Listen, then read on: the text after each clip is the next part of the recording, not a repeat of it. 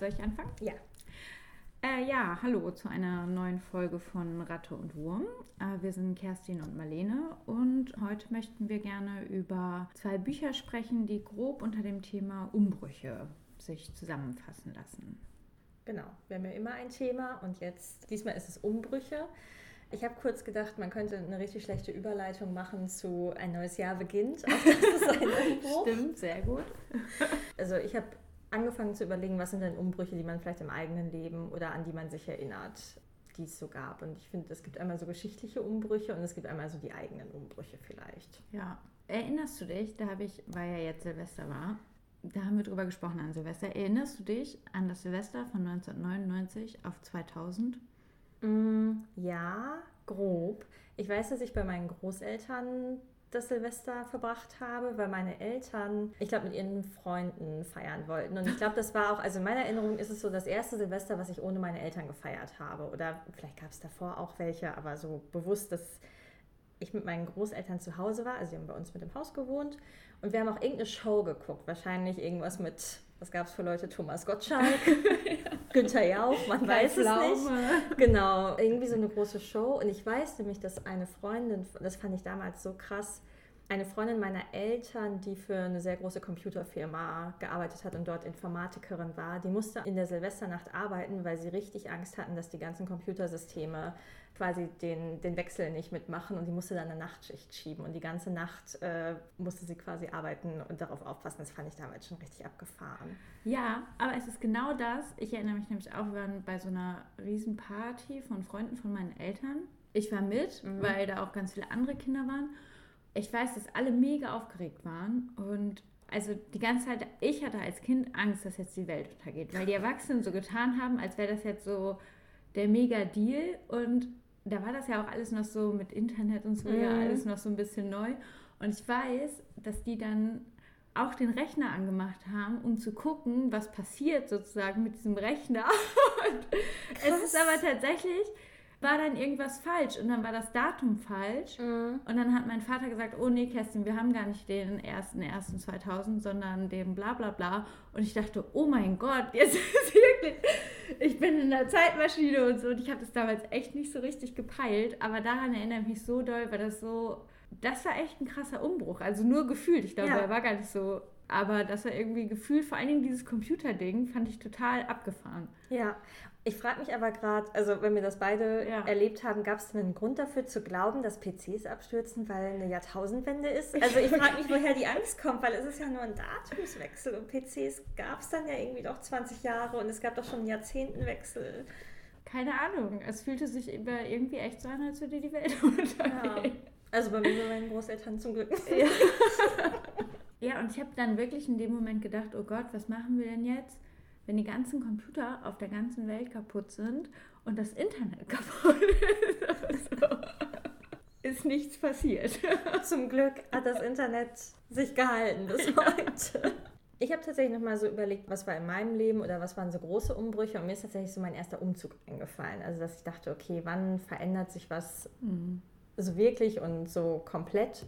Und das war für mich tatsächlich so nach dem Abi, als ich wirklich gesagt habe, ich, ich ziehe um, ich ziehe nach Bremen und wechsle die Stadt. Und das denke ich auch, ich weiß auch nicht, ob du das auch so empfindest. Es hat sich damals irgendwie innerhalb von ja, keine Ahnung, zwei Wochen oder so, hat sich ja quasi alles geändert. Also du wohnst nicht mehr, oder ich habe nicht mehr bei meiner Familie gewohnt, in der WG. Ich bin auf einmal zur Uni gegangen, ich habe neue Leute kennengelernt und es war alles anders. Also auch von Dorf zu Stadt. Ich musste irgendwie Straßenbahn fahren, das habe ich zuerst nicht so also, hingekriegt. Nein, ich konnte schon Straßenbahn fahren, aber es war schon so, zum Beispiel auch Fahrradfahren in der Stadt. Ich weiß, dass ich das erste Mal irgendwie zur Uni fahren wollte und ich bin irgendwie kreuz und quer und es, ich hatte ja auch kein Google Maps oder so, das war ja 2010. Das heißt, ich bin irgendwelchen Schildern hier noch und ich kannte die Stadt noch überhaupt nicht. Ich bin auch angekommen und so, aber bis man erstmal den richtigen Weg raus Geil. hat mega gedauert und ich bin richtig rumgecruised an irgendwelchen blöden großen Straßen. Und das war dann aber einfach so. Irgendwie denke ich im Nachhinein, ja, ganz schön viel Veränderung, aber irgendwie war das voll Man war okay. noch so unbedarft, ne? Ja. Ich bin ja erst nach Düsseldorf gezogen, also Düsseldorf slash Bielefeld. Ja, Weil die ja nebeneinander liegen. nee, weil ich habe in Düsseldorf gearbeitet und in Bielefeld studiert. Ich weiß das noch eigentlich, ich wollte damit gar nicht anfangen. also ich habe mich dafür beworben und das alles angenommen und so und war am Abend vorher in Münster feiern und war richtig besoffen natürlich und habe so gemerkt, ich will da gar nicht hin und bin dann auch erst irgendwann morgens nach Hause gekommen und so und habe dann meinen Eltern gesagt, ich will da nicht hin. Ich fange das nicht an. Und es war aber keine Diskussion. Natürlich fängt Kerstin das an. Und äh, dann haben sie mich in dieses Auto verfrachtet. Ich so mega verkatert, ne? irgendwie so ein Schlabberpulli an, so eine Jogginghose und stehe dann da auf diesem scheiß Empfang von so Studierenden, die alle halt so BWL machen. Ne? Ja, ja du hast ein duales Studium angefangen. Genau. Ne? Ja. Und stehe da in diesem Schlabberpulli, mega verkatert, nicht mal geduscht, gar nichts. Und alle anderen in so Anzug. ich war so, stand da so und dachte so, wow, das war so richtig schlimm. Schön. Du bist aber auch an dem Tag umgezogen, wo du gleichzeitig morgens schon deinen Sektempfang vom Ja. Studium hattest. Ja, weil das war so, man ist da in dieses, ich habe damit nicht gerechnet, dass da so ein Empfang ist, weil Mhm. da stand nur so Ankunft im Studentenwohnheim und ich dachte, man kommt in die Studentenwohnheime. Achso, also du hast auch noch in so einem festgelegten Ort Ja. gewohnt. Oh wow. Ja, und dann, aber nur zu der Zeit, wenn wir da studiert haben und dann in der anderen Zeit habe ich halt in Düsseldorf gewohnt und da habe ich in der WG gewohnt und so. Ja. Cool. War nicht so schön. Ja, Spoiler Alert. War auch nicht so erfolgreich. Das wollte ich nicht sagen. Ich wollte eher sagen, du hast ihn ja relativ schnell gemerkt. Das ist nicht Ja. so deine Welt. Nee, Gott sei Dank. Das war, ja, du kannst dir ja vorstellen, wie ich aussah. Und dann zwischen den. Leuten im Anzug. Das war nicht so schön. Das stimmt, das war ein Umbruch. Ja, weiß ich nicht. Ich glaube, es gibt auch mehr Umbrüche. Also ich glaube, auch irgendwie der 11. September oder so ist, finde ich, ja so voll ja. der krasse Ja. oder der erste geschichtliche Umbruch, Ja. an den ich mich erinnere, wo man ja auch, wie nennt man denn diese Jahre, wo so krasse Sachen passieren? 1989 und 2001 und ich glaube 2020 gibt es auch, also das habe ich letztens, habe ich einen Artikel darüber gelesen, dass HistorikerInnen jetzt schon darüber diskutieren, dass 2020 so ein, ich gucke es mal nach, es hat so einen Okay. Namen. Echt? Epochenjahr oder Ja, das sowas? kann sein. Ja, stimmt, das habe ich auch gedacht. dass 2020 ja schon auch dazu gehört, ne? Und als der Euro kam, Wann kam der denn? 2002. 2002. Ja. Stimmt, da hatten wir noch so Arbeitsblätter in der Schule, wo man dann so das Geld gelernt hat. Ja, genau, und man musste das so aus Papier so ausstellen. Ja. Und dann, welche Ja. Münze ist das? Ja, Wie stimmt. groß ist Ja. diese Münze im Vergleich zur 5-Mark-Münze? Wieso gibt es jetzt keine 5-Euro-Münze? Ja. Ja. ja, man nennt es Epochenjahre. Okay. Und anerkannte Epochenjahre, die letzten beiden sind halt 1989 und 2001 und ich glaube nur für Deutschland. Also ich weiß nicht, wer das festlegt, ob das jetzt international Ja. war. Ich weiß nicht, 1989 ist auch schon, ich, also es ist Ja. nicht weltweit interessant Nee, eben. gewesen. Vielleicht Ja. europaweit interessant, aber 2001 ja auf jeden Fall weltweit und 2020 würde ich auch weltweit sagen. Siehst du, dann passt es doch. Stimmt. Haben wir Ja, jetzt super. sofort nach dem Epochenjahr, kurz nach Silvester, nehmen wir eine Umfolge auf. Wie schön. Genau, ich kann einfach mal starten. Ähm, ich habe das Buch von Iris Wolf mitgebracht, Die Unschärfe der Welt. Das stand ja auch auf der Nominierungsliste für den Deutschen Buchpreis. Und das war auch so ein bisschen der Grund, warum ich gedacht habe, ich lese das, weil das tatsächlich eins so der drei, vier Bücher war von der Buchpreisliste, die mich angesprochen haben. Genau, es geht um eine Familie und so erweiterter Freundeskreis sozusagen. Ich glaube, sieben Menschen aus verschiedenen Generationen, die im Banat leben. Und der Banat ist eine Region in so Rumänien, ja, der halt immer wieder zu unterschiedlichen Ländern gehört hat, ähm, immer wieder von politischen Umbrüchen geprägt war und einfach, wo viele Menschen gelebt haben aus unterschiedlichen Nationen und Völkern, Sprachen sozusagen. Also ich finde das Buch, das muss ich vorweg sagen, ich fand es total schön, das zu lesen, ähm, weil ich finde es sprachlich super gemacht. Also das muss ich echt sagen, ich fand es sprachlich echt schön. Es ist so irgendwie ganz sanft und plätschert so vor sich hin. Es passieren aber auf der anderen Seite schon auch Dinge, die irgendwie krass sind in jedem Leben der Personen, die da vorgestellt werden. Es gibt zum Beispiel eine Person, die halt verfolgt wird von dem kommunistischen Geheimdienst und die daraufhin flieht. Und ähm, aus der Perspektive wird natürlich auch erzählt, wie so Verhöre ablaufen und so. Und ähm, es wird quasi erzählt, wie das die Person bricht und wie das hinterher zu einer Flucht auch führt. Und also auch zu einer relativ spektakulären Flucht mit einem Heißluftballon. Genau, und das ist aber nicht so erschlagend irgendwie, weil es ist so sprachlich so fein gestaltet, dass einen das nicht so, man liest das so und denkt so, ach ja, sie könnte auch so eine Blumenwiese beschreiben gerade quasi. Okay, Aber ähm, das fand ich total schön. Und es ist so aufgeteilt, dass ähm, jedes Kapitel quasi einer Figur gewidmet ist.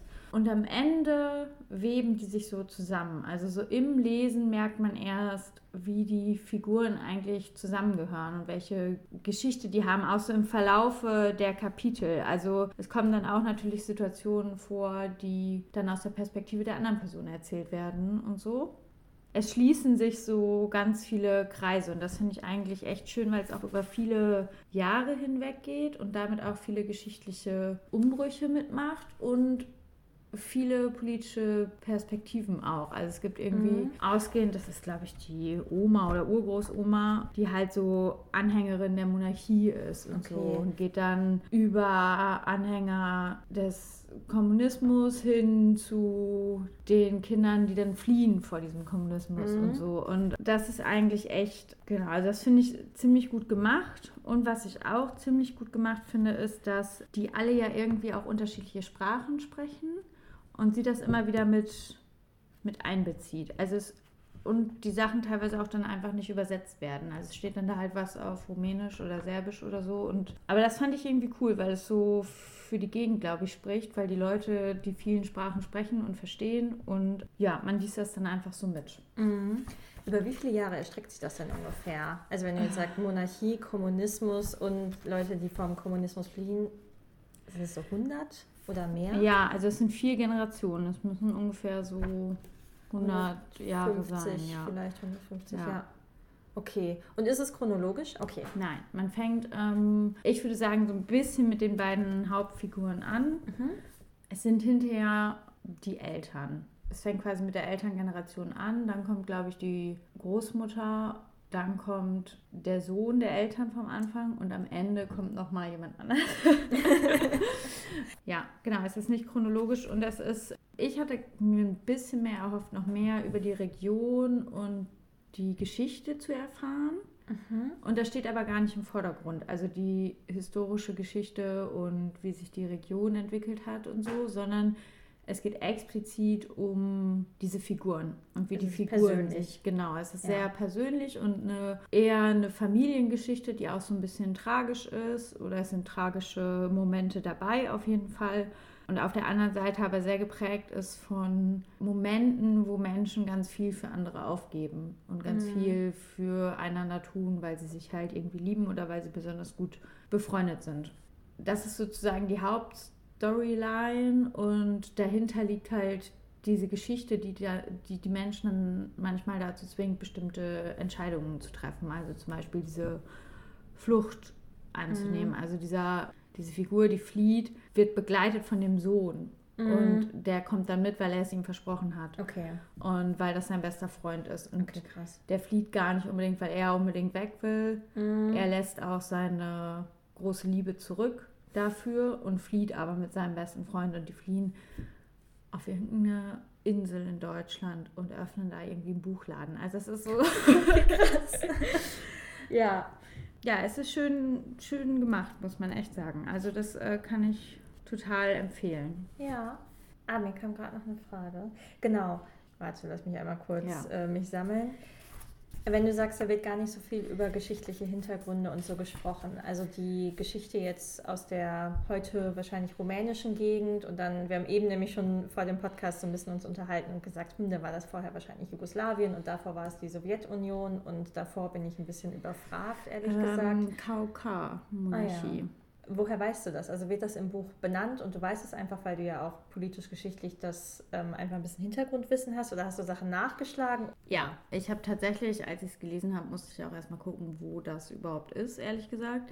Genau, ich habe ein paar Sachen nachgeschlagen und ein paar Sachen werden benannt. Also zum okay. Beispiel diese Oma sozusagen, die sagt ganz deutlich von sich selber, dass sie Anhängerin der KK-Monarchie ist und sich den König zurückwünscht und ihr bedeutendstes Erlebnis mhm. ähm, ihres Lebens ist, als sie dann einmal den König sieht. Und das erzählt sie. Krass. Ja. Genau, und das ist ein Teil, also der auch bei der Figur der Oma ähm, einen großen Teil einnimmt, mhm. weil die sich halt zurückwünscht in diese Monarchie. Und es ist halt diese andere Geschichte mit der Verfolgung durch den kommunistischen Geheimbund. Ja. Ich weiß gar nicht, ehrlich gesagt, ob das wirklich so heißt, aber mhm. ja. Ja, gut, man kann sich ja was ja. vorstellen, ungefähr, was es dann ist. Und das ist auch die Geschichte, die mit der Flucht, oder sie ja. endet ja nicht mit der Flucht, aber das scheint ja gegen Ende genau, des Buchs zu passieren. Genau, ja. genau. Also um das nochmal so ein bisschen zu verdeutlichen, sie sind in einem Dorf und die beiden, Florentine und Hannes, wo ich so sagen würde, das sind so ein bisschen die heimlichen Hauptfiguren eigentlich, das sind ja die Eltern und deren Geschichte wird auch relativ ausführlich erzählt und auch ganz schön. Und Hannes ist Pastor und die leben in so einem Dorf und Hannes ist so ganz viel so outgoing sozusagen, muss er ja auch als Pastor ist irgendwie viel involviert und Florentine ist immer so ein bisschen zurückhaltend mit Menschen, aber sie haben auch ein gemeinsames Kind, also einen Sohn, der ja dann hinterher mhm. flieht. Und mit dem ist sie ganz viel so draußen und im Wald und die denken sich so ganz viel Geschichten aus. Und ich fand die Mutter-Kind-Beziehung irgendwie total schön und gut gemacht, weil die nicht so, ja, der wird nicht so überbehütet und so, ne? Es ist aber, äh, man merkt so in jeder Zeile, die man so liest, eigentlich, wie, wie sehr die Mutter dieses Kind liebt, aber auf so eine mhm. ganz spezielle Art und Weise, weil sie als Figur so speziell mhm. ist. Und das fand ich, also sie als Figur fand ich total gut. Die ist irgendwie richtig, richtig gut gemacht, fand ich. Mhm. Ja. Genau, die wohnen in so einem ja, ich habe mir das vorgestellt wie so einen alten Bauernhof sozusagen. Mhm. So, aber irgendwie gut, also schön aufgearbeitet. Und die kriegen eines Tages Besuch von einem schwulen Pärchen aus Deutschland. Das ist, glaube ich, so ungefähr in den 70ern. Kann man das, glaube ich, verorten, die aus der DDR kommen. Und die machen da Urlaub ja, oder irgendwie Urlaub oder so. Nein, ich frage mich ähm, gerade, warum. Tatsächlich so. standen die, glaube ich, mhm. einfach vor der Tür, dürfen in diesem Pfarrhaus übernachten, weil die wohl immer Gäste aufnehmen, die aus anderen Ländern kommen. Ich weiß, also weil es sich wohl so gehört irgendwie. Okay. Ähm, genau, und die verbringen da irgendwie den Sommer. Die tauchen natürlich am Ende auch wieder noch, oder einer von denen taucht am Ende natürlich auch nochmal wieder auf. Und ich glaube, ich spoilere nicht zu viel, aber der verliebt sich dann in den Sohn von den beiden. Ach nee, nee das ist der in den Sohn, ah, genau. Ich, ich bin vollkommen lost. ja, ohne Witz. Ich würde ja. empfehlen, wenn man das liest, sich einmal die Namen aufzuschreiben. So ein bisschen wie bei Elena Ferrante. Ja. So ja, ich habe zwischendurch gedacht, verdammt, ich hätte mir die Namen aufschreiben sollen und die Verwandtschaftsbeziehungen, dann wäre ich besser durchgekommen. Ähm, genau, der Sohn heißt Samuel. Genau, einer von diesen beiden Deutschen trifft halt zufällig dann auf Samuel, als der geflohen ist und verliebt sich in ihn. Aber Samuel hat ja Sana seine große Liebe zurückgelassen. Deswegen wird leider aus den beiden nichts. Aber so verflechten sich die Geschichten die ganze Zeit. Und das, das ist, ist irgendwie. Ich musste beim Lesen auch tatsächlich, habe ich so gedacht, so, es ist ein Buch für dich eigentlich. Ich denke es auch gerade. Es ist auch so, dass, also das erste Buch, was mich mit Abstand richtig, richtig anspricht ja. und catcht. Also ich, ich fand deine anderen Bücher immer mega interessant, aber darüber haben wir auch schon mal, ja. ich weiß gar nicht, ob im Podcast oder privat gesprochen, dass wir relativ unterschiedlich lesen. Ja. Und das ist ja eigentlich auch cool. Aber bei dem Buch denke ich, das hört sich voll richtig spannend an. Und ich mag auch solche Bücher sehr, sehr gern. Also woran ich mich total erinnert fühle, ist Ruhm von Daniel Kehlmann.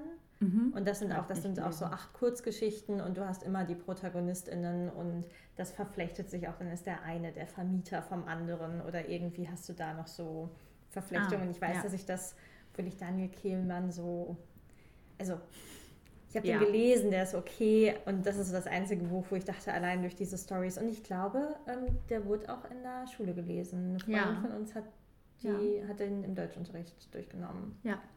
Ich meinte auch, dass das richtig gut war. Ja, ja. das klingt mega gut. Und es klingt auch, ich erinnere mich nur an andere Bücher. Letztes Jahr hat äh, ja Sascha Stanisic mit Herkunft den Deutschen Buchpreis bekommen. Und das ist ja nicht so eine Verflechtung von Geschichten, aber da geht es ja auch um das Thema Flucht aus, also von Ex-Jugoslawien, genau. Ja. Und nicht, nicht vor der Wende, sondern nach der Wende. Hast du das gelesen? Herkunft, ja. Ich das ist eines der schönsten gelesen. Bücher, Okay. die ich je gelesen habe. Also ich Stell hab's- mir leider nicht vor. Er ist ein Mann. Deswegen kategorisch nicht. Aber der hat den Buchpreis wirklich Okay. zurecht bekommen. Ich habe das auch hier stehen, ich kann dir das leihen, ich habe das gelesen, Ja, das ist geil. unfassbar schön. Der macht das oder der erarbeitet dieses Buch anhand der Demenz seiner Großmutter. Und so Oh. sind auch die Geschichten erzählt. Und da geht es ganz viel um sein Ankommen in Deutschland und auch um die deutsche Sprache, die er dann gelernt hat. Und er hat es auch auf Deutsch geschrieben, das Buch. Oder schreibt auf Deutsch, der hat ja noch andere Bücher verfasst. Und ähm, das ist richtig gut. Cool. Ja. ja. Muss ich auf jeden Fall auch lesen. Ja. Habe ich mir auch vorgenommen. Genau, ich würde vielleicht mal eine Stelle vorlesen, damit man so ein bisschen das Gefühl für die Sprache bekommt. Genau, da ist Samuel ein Kind und er ist ausgebüxt und ist irgendwie auf einem Schaf hinterhergelaufen und sie waren alle ganz aufgeregt und haben ihn gesucht und sie haben ihn gefunden. Samuel lag ausgestreckt auf dem Boden neben einem Jungschaf. Wir müssen gehen. Da er sich nicht rührte, nahm sie ihn hoch. Eine Bewegung ging durch die Herde. Samuel und Florentine hoben den Blick. Es gab das Grau des Himmels, den Fluss und die Weiden, die weite Ebene und die Einsamkeit. Es gab den Rand und die Mitte, das Ja und das Nein, die Ungewissheit. Und doch, dachte Florentine, lässt sich diese Landschaft, wie du bist. Schneeflocken lösten sich aus dem Grau. Sie fielen lautlos auf Florentines Mantel, setzten perlende Tropfen auf Samuels Gesicht, und er sagte ein Wort mit zwei stumpfen und einem klingenden A, so laut und deutlich, dass der Wind es nicht fortnehmen konnte. Leider kann ich das Wort überhaupt nicht aussprechen, deswegen müssen wir hier enden. Genau, aber siehst du, das meine ich, da steht jetzt Ja, ich kann Chabada oder so. Ja, Chabada, Ja, ja, bitte, ähm, das ist nicht richtig. Genau, es ist auf jeden Fall nicht richtig, aber es steht dann da halt einfach und wird nicht übersetzt und entweder man guckt es halt nach oder lässt es. Also so wie die Stelle gerade ist, ist es immer wieder und es waren immer wieder so Sätze, wo ich gedacht habe, oh, das ist jetzt aber irgendwie schön.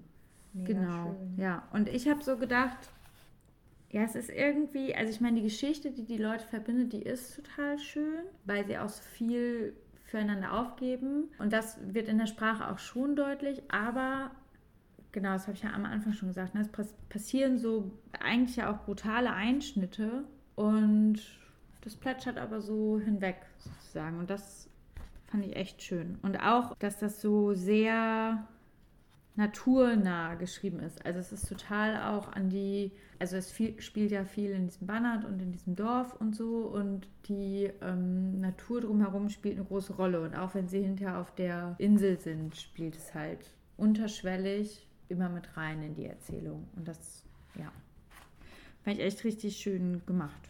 Weißt du was über die Autorin? Nein, es ist auch tatsächlich das erste Buch, was ich von ihr gelesen habe. Ist das auch ihr erstes Buch? Nein, also ehrlich gesagt hat die schon so viele Preise gewonnen und auch für ihr Gesamtwerk, dass Oh. ähm, Aber sie ist doch noch gar nicht so alt, Nee. wenn sie 1977, ich lese es gerade, oder? 1977 geboren. Ja. Ja, andere Menschen können schneller mit ihr. Okay. Oder sie kommt irgendwie aus ja, Rumänien. also hier Dann steht 1907 Siebenbürgen. Heute ist das Rumänien und ich denke, Das war auch mal Deutsch, oder? ja, ja, klar. Ja. Ja, ja, also Auch Das heißt, nach klar. 1945, meinst du? ich weiß es nicht, ob es da nicht so eine. Das ist jetzt wieder ungesundes Halbwissen. Ich hatte mal eine Sprachschülerin und die kam daher und die hat nämlich auch gesagt, sie lernen Deutsch in der Schule und irgendwas, und das Siebenbürgen ist ja auch ein deutsches Wort. Ja. Also irgendwas hat sie mir erzählt, aber ich kann das nicht zeitlich einordnen, dass da auf jeden Fall ein Bezug. Ja, voll. Verstehe. Ich glaube, durch diese, vor allem durch diesen Österreich, Serbien, Ungarn Einfluss ist da auch viel Deutsch. Und da wurden auch Deutsche angesiedelt und so, ne? Also das ist schon eine Region, die sehr, ja, auch umkämpft war, ne? Also Mhm. so und ja, ich glaube, da sind Leute auch gezielt, also deutschsprachige Menschen, ob jetzt aus Österreich oder Deutschland, ist ja so ein bisschen Ja. egal. Genau, es Aber ist ja eher die Sprache als die Ja. Staatsangehörigkeit. gezielt tatsächlich, glaube ich, auch hingegangen und so. Und deswegen gibt es da, glaube ich, diese Sprachvielfalt auch einfach. Aber es ist auch ein bisschen gefährliches Halbwissen. Ja. Klingt nach einem, nach einem Ja. lesenswerten Buch auf jeden Fall. Ja, und ähm, ich glaube, dass die Leute auch eigentlich dachten, dass sie den Buchpreis gewinnt. Also das gar nicht so dieser Heldinnen-Epos, Mhm. weil es halt in Versform ist. Also das Heldinnen-Epos. Und Das muss ich gleich nochmal nachgucken. Aber das Theater Bremen, die machen ja immer so eine Literatur Nord. Ja. Und ich glaube, da ist auch eine Lesung mit ihr. Oh, mega gut. Ja, genau. Und die findet man tatsächlich alle online.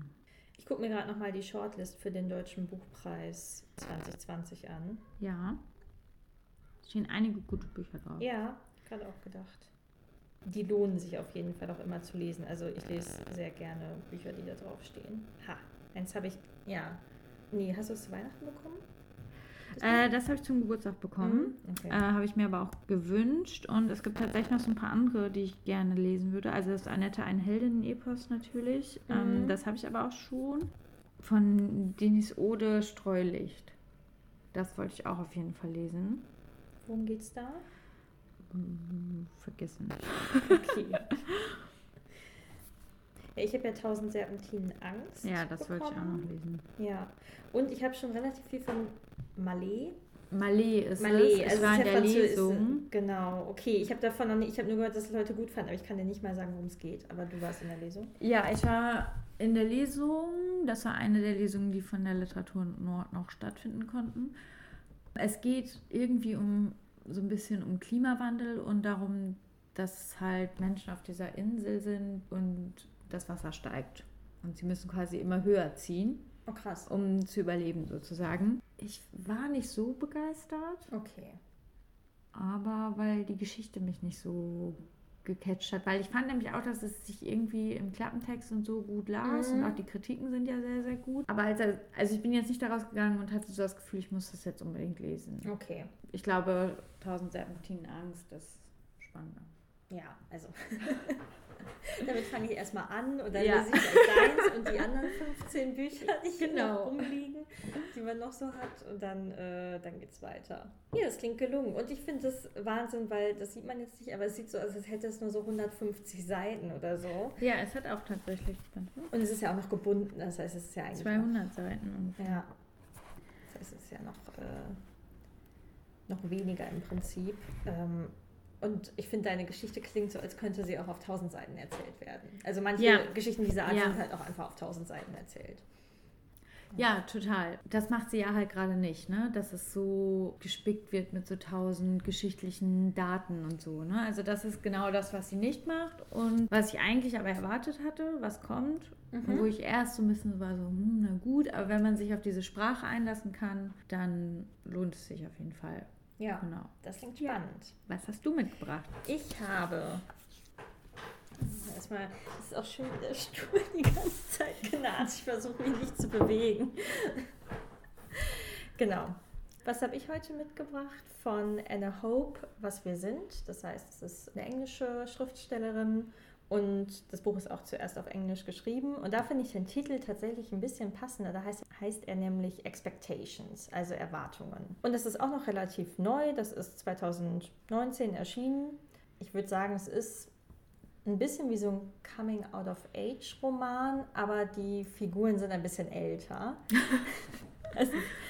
Und zwar ist es die Geschichte von drei Freundinnen, Lissa, Hannah und Kate, die wohnen in London und es ist deren Geschichte von so, ich glaube, die ganz Anfänge sind, als sie zwölf sind, das ist aber eher so das Vorgeplänkel und es, endet so, als sie 40 sind, aber so der Hauptteil der Geschichte spielt sich eigentlich, ich würde sagen, zwischen Ende 20 und Ende 30 ab. Und es geht um deren Freundschaft zueinander und es sind auch immer, also die Kapitel sind, oder beziehungsweise es gibt keine Kapitel, sondern du hast eigentlich immer nur die Perspektive der Person und ab und an die Jahre. Also du weißt immer, Mhm. wo du dich befindest und bei wem, was auch relativ hilfreich ist bei den Sachen, die passieren und weil das Buch auch total hin und her springst. Also du erfährst manche Sachen, zum Beispiel wie zwei der Freundinnen, die sich schon lange kennen, sich kennengelernt haben, erfährst du erst relativ am Ende und da wird nochmal einiges klarer und dann geht das immer so ein bisschen hin und her. Und das fand ich tatsächlich total gut und spannend. Und warum habe ich das Buch mitgebracht? Ähm, unter dem Motto Umbrüche, weil es total viel um die Frage geht, die drei Freundinnen sich total viel die Frage stellen, was hätte eigentlich sein können oder was ist eigentlich aus uns Mhm. geworden von den Ideologien, die wir hatten oder von den Dingen, die wir mal wollten und wo sind wir jetzt und womit strugglen wir eigentlich gerade. Und In der Geschichte ist es so, dass jede der drei Freundinnen Mitte 30 an so einem Punkt angekommen ist, an dem sie im Endeffekt gerade ein Problem mit irgendwas hat oder in einer gewissen Situation ist. Und sie dachten, hm, früher habe ich mir das anders vorgestellt und was verrate ich hier gerade eigentlich? Oder verrate ich meine Ideologien oder was tue ich hier gerade? Ja. War das die richtige Entscheidung? Und Genau, ich kann ja vielleicht einmal kurz so erzählen, wer macht was. Also Lissa ist ähm, Schauspielerin und ist Tochter von einer Feministin und so einer Aktivistin auch und ruht sich da aber so ein bisschen drauf aus. Also sie sagt immer, ja, ich bin Feministin und so. Und eigentlich weiß sie aber, glaube ich, gar nicht so viel. Also hat sich nie damit selber auseinandergesetzt, sondern einfach so, glaube ich, die Coolness ihrer Mutter so ein bisschen übernommen und ist auch nicht so ist einfach nicht so erfolgreich als Schauspielerin. Also das Leben ist ihr, glaube ich, immer leicht gefallen. Sie war irgendwie hübsch und hat immer alles so ein bisschen hingekriegt und hier und da. Und das kommt gerade so ein bisschen zu ihr zurück. Und sie ist auch einfach nicht so sympathisch. Also ich glaube, es ist ihr selber nicht, also ich glaube, sie hat nicht so ein Problem mit, mit sich. Oder vielleicht schon, aber das fand ich auch so, dass ich dachte, hm, das ist eine Figur, die ich absolut also die hat auch hinter eine Affäre mit jemandem, der auch in dem Buch vorkommt, also nicht mit irgendeiner Randgestalt, sondern die begeht auch einfach einen totalen Vertrauensmissbrauch mhm. und auch wie sie mit den anderen umgeht, dass ich gedacht habe, okay, fand ich spannend zu lesen. Henna, die zweite, die ist so sehr ernst, sehr fleißig, die kommt auch aus einem Haushalt, wo sie sich, glaube ich, einfach viel erarbeiten musste, sich das Studium hart erarbeiten musste und ist auch total klug. Und die hat sich zum Beispiel im Gegensatz zu der Lissa total viel mit den Themen und Feminismus und allem auseinandergesetzt und ist, glaube ich, eher so ein bisschen Understatement und arbeitet jetzt total erfolgreich für eine NGO, ist auch die einzige, die so erfolgreich oder wirklich auf dem Papier Erfolg hat, so im Beruf, wie man es auch messen mag. Und die kann nicht schwanger werden oder versucht das die ganze Zeit eigentlich und sagt sich, hm, dieser Erfolg ist mir vielleicht gar nicht so viel wert und hm, ich habe hier eigentlich gerade ein anderes Thema, aber gleichzeitig bin ich auch so ein bisschen feministisch eingestellt, sollte mich das so viel stören oder auch nicht. Und Kate, die dritte, ist so ein bisschen sehr klug und sehr leidend. also die ist irgendwie immer so ein bisschen, also wenn man ihre Perspektive liest, das fand ich nämlich auch ganz spannend, ist alles immer total schwer. Und sie hat gerade ein Kind bekommen und ist mit ihrem Mann umgezogen in eine Gegend, wo seine Familie, glaube ich, eher wohnt, also ein Vorort von London, wo ihre Leute aber nicht so sind. Und man denkt die ganze Zeit auch, man, die Arme und irgendwie ihr Mann redet ihr auch immer so ein bisschen in die Kindererziehung rein, sie soll doch jetzt mal mehr machen und mehr schaffen und ähm, sie reflektiert das anders. Und wenn man die Perspektive der anderen beiden Frauen dann hat, dann kommt da ein ganz anderes Bild zutage, die immer sagen, ja. hey, Kate kriegt irgendwie alles immer auf dem Silbertablett und wieso fühlt es sich denn so? Und das verwurstelt sich halt äh, in dem Roman.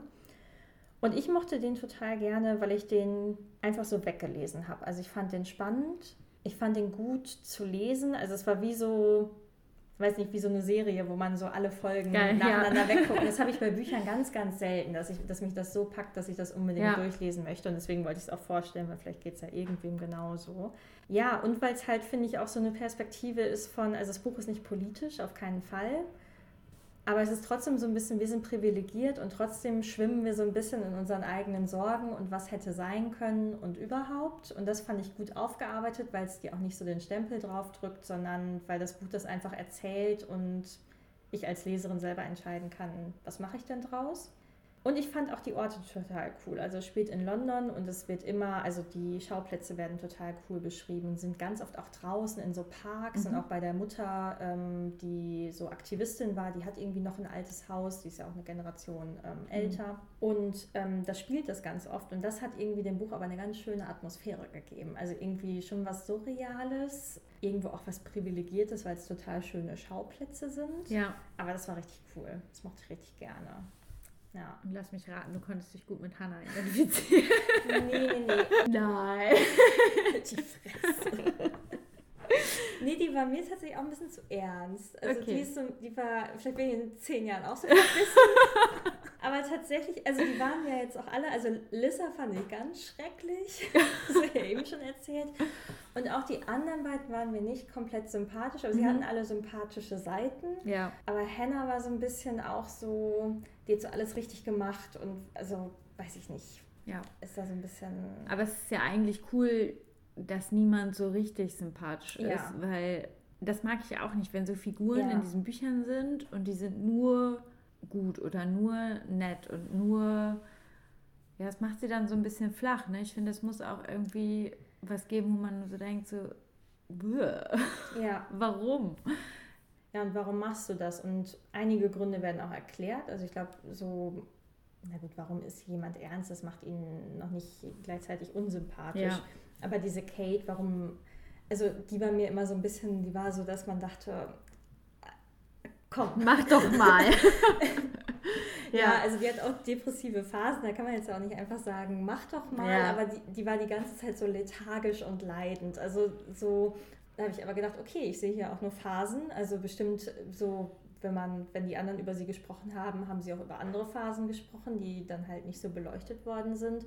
Und ich sehe halt immer nur so kleine Blinks aus den verschiedenen Jahren. Und dafür fand ich es dann ganz cool, weil ich dachte, das ist eine große Zeitspanne aber der Roman hat jetzt auch nicht so den Anspruch zu sagen, ich erzähle alles von vorne bis hinten, sondern du hast zum Teil auch einfach mal so hier was aus dem Jahr 1995 und dann geht es irgendwie 2000 weiter und dann kannst mhm. du den Rest so zusammenreiben. Und die Handlung ist auch nicht so, als würde man was verpassen. Da passiert jetzt im Endeffekt auch nichts ja. Großes. Also es ist wirklich so eine Umbruchgeschichte auf einer ganz oder auf einer rein persönlichen Ebene. Und das fand ich spannend. Aber ich finde schon, also ich habe vorhin gedacht, als du das so erzählt hast, dass dieses Was wäre, wenn, das ist ja sowas, das stellt man sich ja einfach ja. im Leben und wahrscheinlich auch gerade in so einer Lebensphase zwischen 20 und 40 oder so, mhm. vielleicht nochmal besonders. Aber das Problem daran ist ja immer, dass da so ein Verbesserungs- ja. Drin steckt. Ne? Also, dass man so denkt, okay, wenn ich die Entscheidung jetzt anders getroffen hätte, wäre ich dann woanders erfolgreicher, mhm. bliblablub oder an einem anderen Punkt im Leben. Und das ja, ich finde das total spannend, weil das begleitet einen natürlich immer wieder und man sich selber diese Fragen ja auch stellt. Und dann wird aber so deutlich, dass so eine Zufriedenheit mit dem eigenen Leben äh, gar nicht so, ja, dass man da nicht hinkommt, weil man sich das immer wieder stellt, diese Frage. Und immer wieder denkt, oh Gott, und was wäre, wenn ich dann nicht Lehramt, sondern doch irgendwas anderes studiert hätte. Ja, ich frage mich so. auch, was wäre, wenn ich doch bloß Lehramt studiert hätte. Nein, dann wärst ähm, jetzt reich. Nein. Scheiße. Auf jeden Fall. Das ist ja auch so ein bisschen, erstens macht es dich, glaube ich, nur unglücklich. Ja. Und auch sowas wie Instagram ist ja auch so das Tool, um dich unglücklich zu machen, wenn du mal schön deinen Leuten aus dem Abi-Jahrgang folgst und dann siehst du so die, die Gesamtheit der Bandbreite von Bully-Tour bis drei Kinder, was du alles nicht geschafft hast. Und das macht, es bringt halt nicht so viel, wenn man sich, glaube ich, nur darauf versteift. Ähm, und irgendwas wollte ich gerade noch sagen. Das ist auch, finde ich, immer so die Gefahr der Rückschau ist, weil mhm. dieses hinterher ist man immer schlauer. Wenn ich jetzt sage, ha, hätten wir mal damals oder hättest du dir dieses Studium in Düsseldorf gespart oder hätte ich mir ja. diese oder jene Schleife gespart. Das bringt ja nichts, das zu machen, weil aus heutiger Sicht wird zu sagen, ja natürlich, aber ja, ja voll. Und oh, ich hatte vorhin einen Gedanken, den habe ich jetzt gerade irgendwie verloren. Ah, genau, das wollte ich fragen. Gucken die auch zurück sozusagen oder wird immer nur punktuell beschrieben mhm. und das ist dann aber die Gegenwart für die genau. Figuren? Also es wird immer mhm. punktuell beschrieben aus der Gegenwart und es sind auch keine Ich-Erzählungen. Also ah. ein Erzähler erzählt das Leben aller drei. Ah, okay. Es wird immer in der Gegenwart erzählt. Also okay. ähm, und dann hast du mitten im Buch auf einmal 1995 oder so, wo sie 18 sind oder so. So kannst du dir das aber ganz gut zusammenreimen, finde ich, was passiert, weil, und das finde ich genau wie bei dir auch gut, ähm, der Roman konzentriert sich nicht auf 100.000 Leute, sondern es sind wirklich mhm. wenige Leute im ja. Fokus, was in der Realität vielleicht nicht so ist, dass man sich immer nur miteinander befreundet ist, aber es tut der Geschichte, finde ich, ganz gut. Ja. Ja. Ich glaube, das haben wir schon mal irgendwo bei Ursula Krechel oder so. Da hatten wir den Punkt, glaube ich, schon mal, dass wir gesagt haben, dass da gar nicht so viele Personen eingeführt worden sind.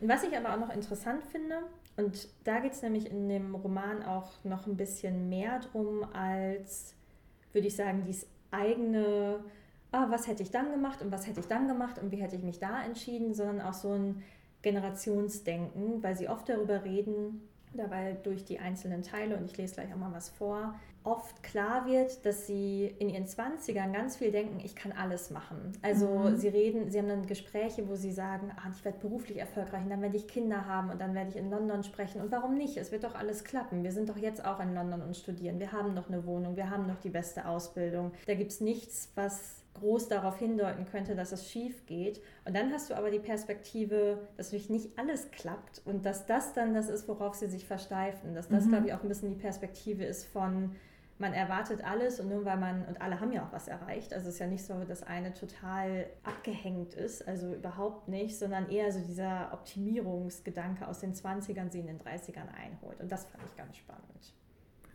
Ja, und vielleicht, also ist es ja auch so ein Scheitern an so einem gesellschaftlichen Anspruch, ne? dass du irgendwie beruflich erfolgreich sein musst. Du musst die perfekte Mutter sein mit drei Kindern, in irgendeinem hübschen Haus wohnen und so. Und das habe ich gerade auch gedacht, als du das erzählt hast. Wenn man so Leute anguckt, die man irgendwie von früher kennt und guckt, was, was haben die geschafft sozusagen, dann ist das ja auch immer was, wo ich so denke, ja, das ist schön für die, dass die drei Kinder haben. Wenn ich jetzt drei Kinder hätte, würde ich mich erschießen sozusagen. Also das ist ja, ja. Ich, also ne, eine Entscheidung gegen etwas ist ja auch immer eine Entscheidung für etwas und andersrum Fall. und so. Und das ist vielleicht auch ja so ein, so ein Scheitern an so einem gesellschaftlichen Anspruch vielleicht auch gerade an Frauen, alles Voll. immer perfekt und zu 100 Prozent machen zu müssen und so. Ja, hundertprozentig.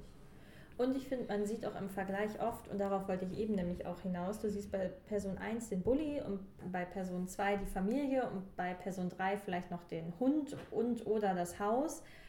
Und die haben ja auch nicht alles, aber ich finde, man matcht das dann auch ganz schnell, ja. dass ich denke, ah, ich will den Bulli und den Hund und das Haus und die Familie. Und dann ist das Leben total schön, weil die wirken alle total glücklich. Und das ist ja, also, wie du schon sagst, man muss ja irgendwo auch selektieren und sich vielleicht bewusst für und gegen etwas entscheiden. Und was aber ja hier in der Geschichte auch klar wird, manche Sachen klappen auch einfach nicht. Ja. Also ich werde beruflich nicht erfolgreich, nur weil ich vielleicht Talent habe, Schauspielerin zu sein und super toll bin und alle mir das prognostizieren, heißt es das nicht, dass es klappt. Ja. Also, und das kann dir halt im Leben auch immer einfach mit verschiedenen Bereichen passieren, sei das jetzt privat oder beruflich oder mit irgendeinem Hobby oder irgendwelchen Freundinnen oder irgendeiner Beziehung. Ja, voll. Und manche Sachen kann man ja auch nicht beeinflussen. Wie wenn du sagst, sie eine möchte gern Kinder haben, kann aber nicht. Und dann kann ich mir schon vorstellen, wenn du dir das wünschst und es klappt nicht, ist das natürlich verhängnisvoll sozusagen. Ne? Und klar fokussierst du dich dann darauf. Ja. Und ich möchte dazu einmal, äh, da gab es nämlich eine ganz schöne Stelle. Boah, das ist aber klein. Gedruckt. Das ist klein. Die, Die Schrift. Schrift. ja. Es geht auf jeden Fall. Wie viele Seiten hat das denn? 360. Also okay. das geht auch noch. Das sagt nämlich die Mutter von der Lissa, also die die Aktivistin ist. Und es ist nämlich auch so, Lissa ist bei ihrer Mutter im Garten und die essen zusammen und sie jammert eigentlich die ganze Zeit. und dann sagt ihre Mutter, die auch, glaube ich, größtenteils alleinerziehend war, Eure Generation, sagt ihre Mutter leise, macht mich manchmal wirklich sprachlos. Warum? Lissa schiebt ihre Schüssel beiseite. Naja, ihr hattet alles. Ihr habt die Früchte unserer Arbeit geerntet, die Früchte unseres Aktivismus. Meine Güte, wir sind losgezogen und haben euch zuliebe die Welt verändert, für unsere Töchter. Und was habt ihr daraus gemacht? Die Frage bleibt in der drückenden Sommerluft hängen. Sarah schließt die Augen, als wollte sie etwas heraufbeschwören. Ich war bei dem Protestcamp auf dem Greenham Common dabei, zusammen mit tausenden anderen Frauen.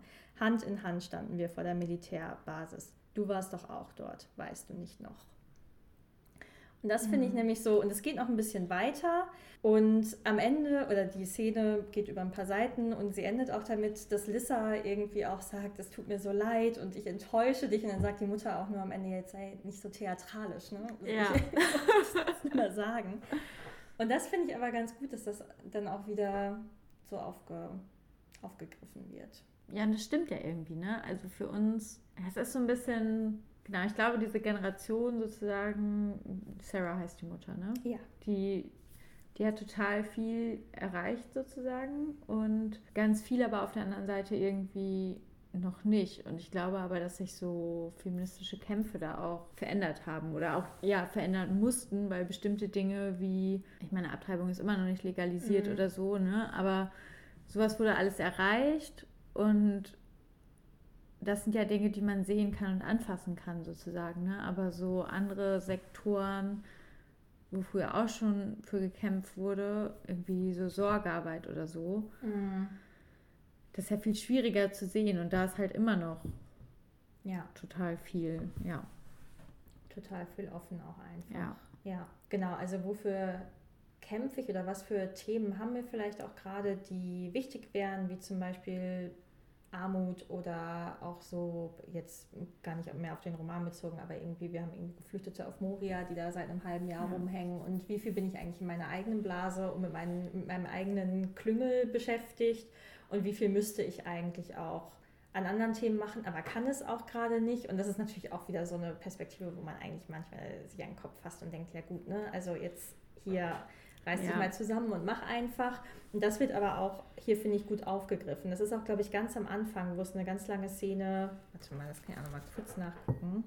Genau, also es gibt so einen relativ langen Prolog, wo so in das Leben, als sie 29 sind, wo da so ein bisschen äh, reingeführt wird. Und dann kommt hier nämlich auch so eine Stelle wie Sie machen sich Sorgen um den Klimawandel und um die Geschwindigkeit, in der der sibirische Permafrost taut. Sie machen sich Sorgen um die Kinder in den Hochhäusern hinter dem Delhi, wo sie regelmäßig Kaffee und Tabuli bestellen. Sie fragen sich, welche Chancen diese Kinder haben. Dann geht das immer weiter. Manchmal glauben sie, sich noch viel größere Sorgen um all diese Dinge machen zu müssen, aber in diesem Moment sind sie zufrieden mit ihrem Leben und lassen es bleiben. Hm. Und es ist halt auch so ein bisschen ja. diese ganz bequeme Position, die man ja auch hat. Ne? Genau, die man sich erarbeitet ja. hat und dann auch so diese politische, wie nennt man das? Politische Müdigkeit, es ist vielleicht auch egal oder ich mache mal was und mal nicht und dann bin ich doch in meiner eigenen Blase und habe eigentlich meinen tollen Job und bin trotzdem die ganze Zeit unglücklich. So. Ja. Ja. Also es ist nicht sehr aufbauend. ähm, ich habe gerade noch gedacht, wie verändert sich denn die Freundschaft zwischen denen? Oder verändert die sich überhaupt? Ja. Und die verändert sich immer mal wieder und eine Freundschaft wird auch zerstört, unter anderem, weil die eine mit dem Typen von der anderen schläft äh, im Laufe der Jahre. Die letzte Szene ist aber so, dass sie sich zu dritt nochmal treffen, auch nach relativ langer Zeit nochmal treffen. Und das ist jetzt auch nicht Friede, Freude, Eierkuchen mhm. und wir haben uns wieder lieb, sondern es ist eher wieder so ein Annähern. Und es ist aber auch so ein Miteinander wachsen und in den Situationen der anderen teilhaben, obwohl es vielleicht gar nicht die eigene Welt mhm. ist. Ja. Und das fand ich auch ganz cool, weil sie am Ende immer noch, also zwei von den dreien sind, glaube ich, immer noch befreundet und die dritte kommt einfach wieder so ein bisschen dazu.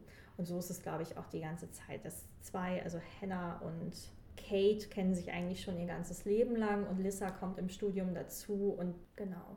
Du hast aber auch immer mal so ein bisschen das Geflecht, dass sich zwei ein bisschen besser verstehen, mhm. je nachdem, um was es vielleicht auch geht. Ne? Also ja. um welches Thema. Das fand ich ganz spannend. Ja, ich überlege gerade, ob mir noch was dazu einfällt. Aber ich glaube, das meiste ist gesagt. Ich finde es sehr, ich weiß nicht, wie viel ich damit anfangen könnte, wenn ich zehn Jahre jünger und, mhm. oder 15 ja. Jahre älter wäre. Also vielleicht älter ein bisschen schon, weil wir sind auf jeden Fall ein bisschen jünger als die Personen die meiste Zeit des Buches. Aber jetzt gerade für, für diese Zeit fand ich es einfach interessant. Wenn es einem gerade nicht so gut geht, will ich es vielleicht nicht. Also wenn man selber gerade struggelt und eine Lebenskrise hatte, will ich es vielleicht gerade nicht lesen. Okay. Oder empfehlen, ehrlich Nicht so aufbauen, weißt Nee, beziehungsweise ich glaube, wenn, wenn ich gerade selber überlege, oh, was mache ich eigentlich mit meinem Leben, dann würde ich eher deinen Roman für eine bessere Stimmung ans Herz legen. Cool. Wir wollen immer nach Gemeinsamkeiten gucken. Fällt dir was ein? Verloren habe immer. Nee, ist immer so schwierig bei unseren Bücherauswahlen, ne? Auswahlen, ja. Bei unserer Bücherauswahl. Ja, so. Oder? Ja, ich glaube, was dieses Mal so verbindend ist und warum ich das auch so ein bisschen mitgebracht habe, ist tatsächlich so, dass so die Beziehung der Figuren im Mittelpunkt steht eigentlich. Ja. Genau, und das daran halt so ja, Umbrüche quasi erzählt werden anhand dieser Figuren und besonders mit dem Fokus auf den Beziehungen zueinander. Auf jeden Fall. Es sind sehr persönliche, so Befindlichkeitsbücher ja. irgendwie, ne? Ja. Ja, und also deins ist ja noch über eine viel, viel längere Zeit erzählt und ich finde, das braucht es bei solchen Romanen ja auch. Also wenn du persönliche Beziehungen erzählen möchtest, kannst du, außer du machst eine Liebesgeschichte oder so, die, wo die Leute sich kennenlernen, das passiert dann schnell. Ja. Manchmal. Aber sonst brauchst du einfach eine Zeitspanne. Also ja. es ist ja langweilig, eine Freundschaft über ein Jahr zu erzählen. Und das ist ja auch nochmal ganz cool. Ja, voll. Und es macht halt auch die Veränderung der einzelnen Figuren deutlich, ne? Also ja. die ja auch einfach Zeit braucht und manchmal ja auch Jahrzehnte. Auf jeden Fall. Und wir haben zur Abwechslung auch mal richtig aktuelle Sachen. Also Stimmt, ja. wir haben ja so, oder wir haben jetzt ja schon oft auch Romane vorgestellt, die eher zum Teil 10 oder 15 Jahre alt sind. Und ja, du. richtig. Wie alt war denn dein komisches Komisch? mein Gott, Stimmt, ja. Stimmt, das habe ich sogar vergessen. Ja, es war vielleicht ein bisschen älter. Aber ich bin auch tatsächlich immer so, wenn Bücher von so 2009 oder 2010 sind, habe ich immer noch das Gefühl, ah, ist ja voll aktuell. Ja. Aber es ist leider Die sind dann halt auch eher so. 2007 geschrieben. Ja. Das ist äh, der eigene Lebensumbruch, der dann da stattgefunden hat, wo man stehen der, geblieben der ist. Umzug nach Bielefeld. Traumatische Ereignis nach Ja. Bielefeld, ja. Ich weiß nämlich auch gar nicht, weil ich lese auch sonst eigentlich immer relativ aktuell und ich glaube, du auch. Also ich bin von Ja, den stimmt. Buchpreislisten und so, also ich ja, weiß schon aber es ist das erste Mal, dass ich das so richtig mir angeguckt habe und so gedacht habe, ich lese jetzt mal was davon, weil ehrlich gesagt war es sonst auch immer so, dann kriegt man die Bücher ja nur gebunden und Ja. ich konnte mir das halt nicht Ich leisten. letztes Jahr, war, wir haben dir letztes Jahr ähm, Ja. doch den guten Das Miroloy Miroloy von Karin äh, Köhler. auch, ja, es tut mir ein bisschen leid, dass wir das Ich geschenkt muss es haben. gar nicht. Ich bin auch immer noch zwiegespalten. Also ich habe es immer noch nicht durchgelesen. Aber ja, ich bin wirklich auch noch zwiegespalten zu diesem Buch. Es ist total anstrengend. Aber ich kann es auch noch nicht ganz aus der Hand legen, muss ich sagen. Und es ist ganz dekorativ. Es sieht total schön aus, Ja. das muss man echt sagen. Es sieht im Regal sieht es super aus. Und dafür sind Bücher doch da, also Ja. gut im Regal aussehen. Und ich Ja. finde, die, die wir heute haben, sehen auch gut aus. Also Sind schick, ja. Ja, hier, also bei mir ist auch, man sieht ja den Oh ja. Rücken, der ist auf jeden Fall ein bisschen schicker als das Cover. Aber, Ja, das ähm, ist nicht so. Nee, das geht so tatsächlich, finde ich leider Ja. auch schon wieder. Mit diesen Covern läuft nicht so. Ja, dein ist ein bisschen oll, aber schön. Gut. Okay, dann sind wir durch. Ja, wir freuen uns aufs nächste Mal. Genau, wie immer Feedback, Wünsche, Kritik, Zweifel könnt ihr uns gerne senden. Ja. Und dann sagen wir Tschüss. Tschüss.